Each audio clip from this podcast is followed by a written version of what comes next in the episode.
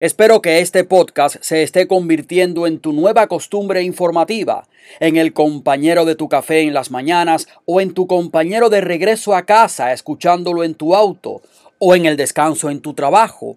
Tú busca el momento y yo pongo el podcast. Recuerda seguirme en Spotify y en Instagram. Recuerda que el podcast crece por la audiencia que lo escucha. Estas elecciones han sido las de más participación en la historia del país, con 135 millones de personas que fueron a las urnas. Sin embargo, hay dudas y serias sobre el proceso. Y yo quiero aclarar que aquí no se trata de republicanos o demócratas, sino que se trata de preservar la credibilidad del sistema electoral.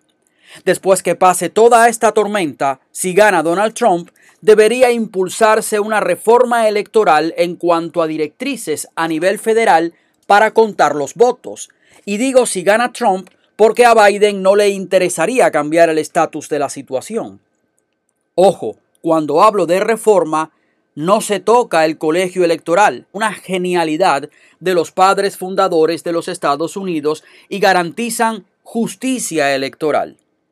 Pues bien, en el proceso electoral los estados han tenido mucha libertad y han estipulado normas y plazos propios. Este sistema, siempre y cuando se respete y se obre de buena fe, debe funcionar. Sin embargo, ya no se puede confiar en la buena fe. Esta reforma del sistema electoral debe consistir, repito, en estipular normas federales para contar votos y para garantizar por ley la presencia de representantes de cada uno de los partidos políticos. Cada boleta debe reunir requisitos que deben ser respetados y si uno de estos requisitos no está en regla, entonces la boleta debe ser descartada, apartada y no contada. Y el hecho de que cada representante de cada partido esté presente no tiene necesariamente que hacer más lento el proceso de conteo. En los Estados Unidos hay mentes brillantes y tecnología de sobra para hacer que los testigos vean cada boleta al mismo tiempo e incluso se mantenga una base de datos. Y es importante que estas reglas no sean opcionales, sino obligatorias.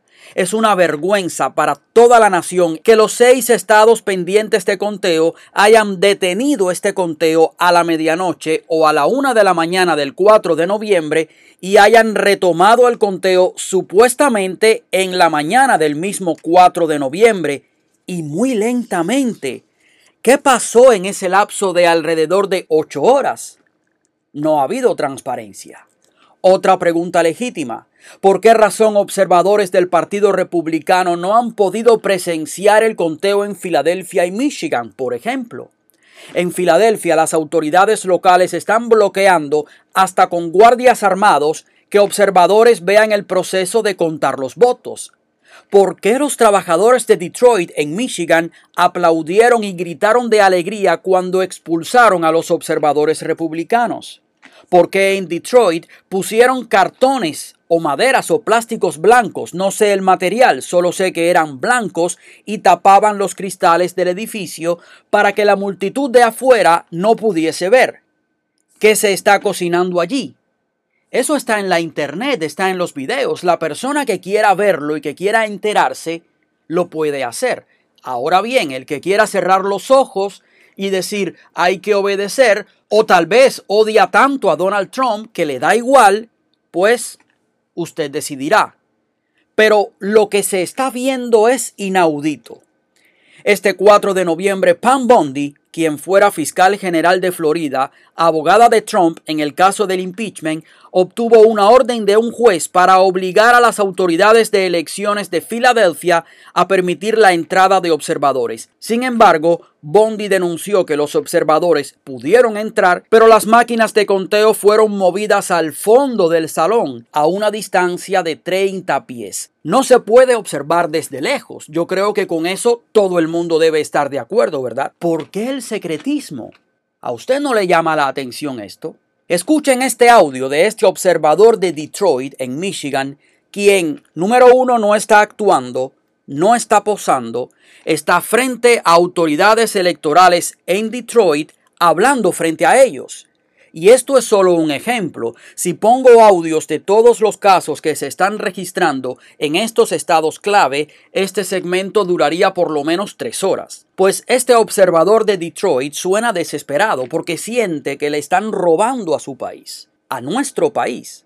A él le están diciendo que por razón del distanciamiento por el COVID-19 no pueden entrar y el observador está pidiendo que salgan 19, 10, 12 demócratas para que entre el mismo número de republicanos.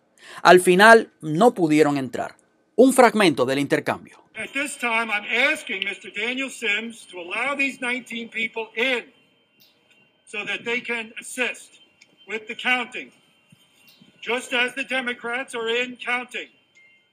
Now, Mr. Sims has said that there are COVID rules that he cannot break and therefore he's not allowing these people in. If that is the case, let's take 10 or 12 or 15 Democrats out and let 10 or 12 or 15 or 19 Republicans in. These, these fine people have been on a rooftop in the sun. Uh, they are well behaved, well groomed, uh, all uh, cooperative and patient. And they merely want their opportunity to help count and watch the counting. And everyone in this country now knows that overnight, 200,000 votes were suddenly appeared in the city of Detroit. That's a lot of counting. Y traduzco. Abro comillas. En este momento estoy pidiendo al señor Daniel Sims que deje a estas 19 personas entrar para que puedan asistir en el conteo. Solo pedirle a los demócratas que están contando el señor Sims dice que hay reglas de COVID que no puede romper y por eso no puede dejar entrar a esta gente. Si esto es así, que salgan 10, 12 o 15 demócratas para que entren 15 o 19 republicanos. Esta es gente buena, que han estado en el tejado bajo el sol. Se van a comportar bien, todos van a cooperar y ser pacientes, y quieren solamente la oportunidad de ayudar a contar y observar el conteo.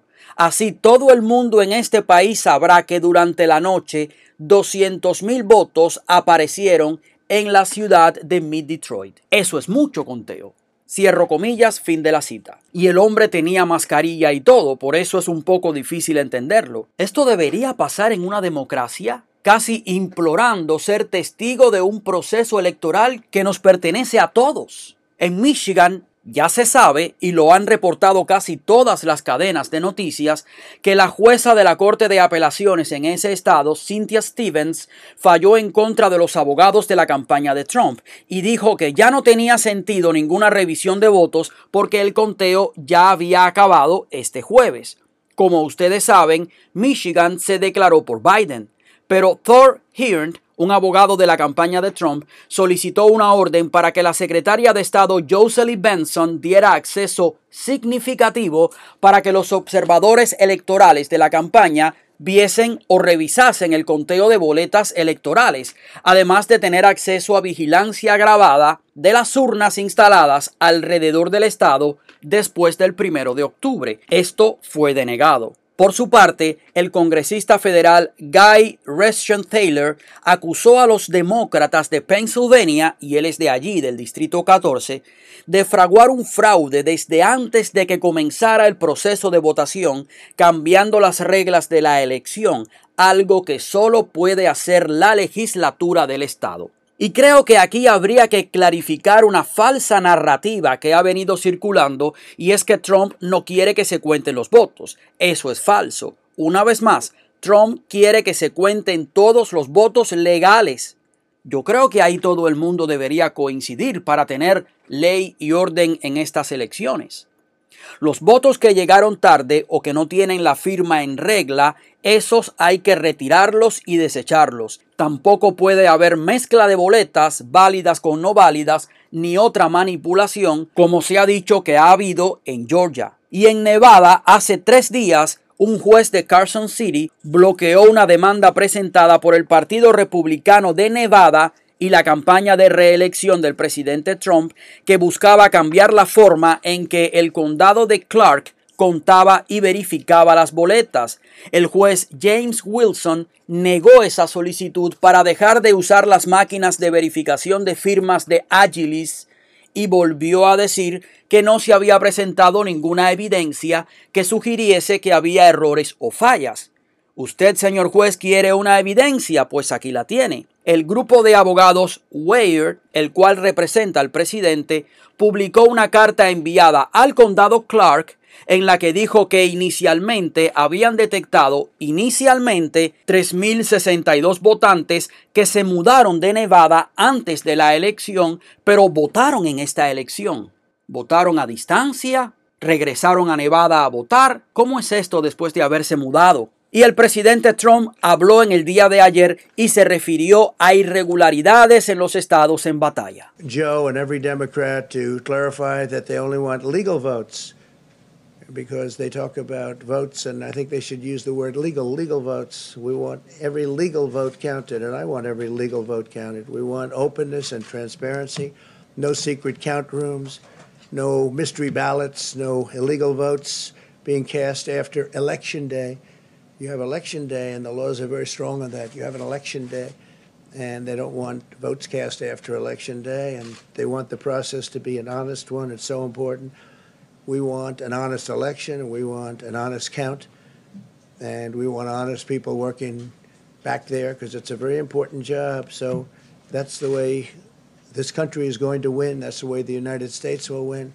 And we think we will win the election very easily. We think there's going to be a lot of litigation because we have so much evidence, so much proof, and it's going to end up perhaps at the highest court in the land. We'll see. But we think there'll be a lot of litigation because we can't have an election stolen like, like this. Y traduzco. Desafío a Joe y a todos los demócratas a que aclaren que solo quieren votos legales, porque hablan de votos y creo que deberían usar la palabra votos legales, legales, Queremos que se cuenten todos los votos legales y quiero que se cuenten todos los votos legales. Queremos apertura y transparencia, sin salas de recuento secretas, sin boletas misteriosas, sin que se emitan votos ilegales después del día de las elecciones. Tiene el día de las elecciones y las leyes son muy estrictas al respecto tiene un día de elecciones y ellos no quieren que se emitan votos después del día de las elecciones y quieren que el proceso sea honesto. Es tan importante. Queremos una elección honesta y queremos un recuento honesto y queremos gente honesta trabajando allí porque es un trabajo muy importante. Así que esa es la forma en que este país va a ganar. Esa es la forma en que Estados Unidos ganará y creemos que ganaremos las elecciones con mucha facilidad. Creemos que va a haber muchos litigios porque tenemos mucha evidencia, mucha prueba y tal vez termine en el tribunal más alto del país, ya veremos. Pero creemos que habrá muchos litigios porque no podemos permitir que nos roben una elección así. Fin de la cita. Trump dijo que aunque esos estados han dicho que ganó Biden, él había ganado en Wisconsin, en Michigan, ganó en Ohio y estaría ganando más en Georgia. A las 11:45 de la noche de ayer en Georgia había un empate. Pero como actualización a las 6 de la mañana de hoy, Georgia le había dado una ventaja a Biden en el conteo de solo 917 votos. Trump dijo que él quería solo que se viera el proceso de conteo de votos.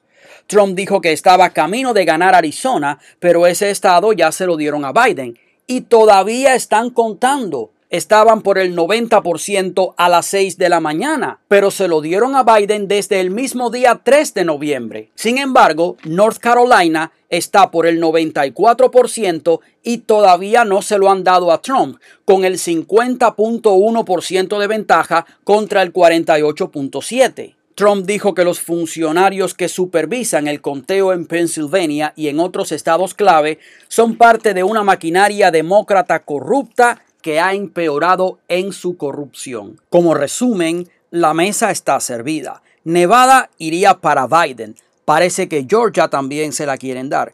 Y le daría la victoria probablemente hoy. Él sale victorioso a dar su discurso triunfal. Ya ha salido varias veces a pedir paciencia, la prensa le rinde honores y como Trump va a seguir hacia la Corte Suprema, la prensa liberal hará todo lo que esté a su alcance e influencia para tergiversar la información. Al final, nuestra República Democrática ha quedado en manos de abogados y jueces y no del pueblo. Hay más ejemplos de irregularidades, como usted quiera llamarles. Hay quien ya le dice de plano fraude. Tendré más de esto en próximos segmentos. Ya no tengo tiempo para más. Yo soy Jorge Díaz Díaz.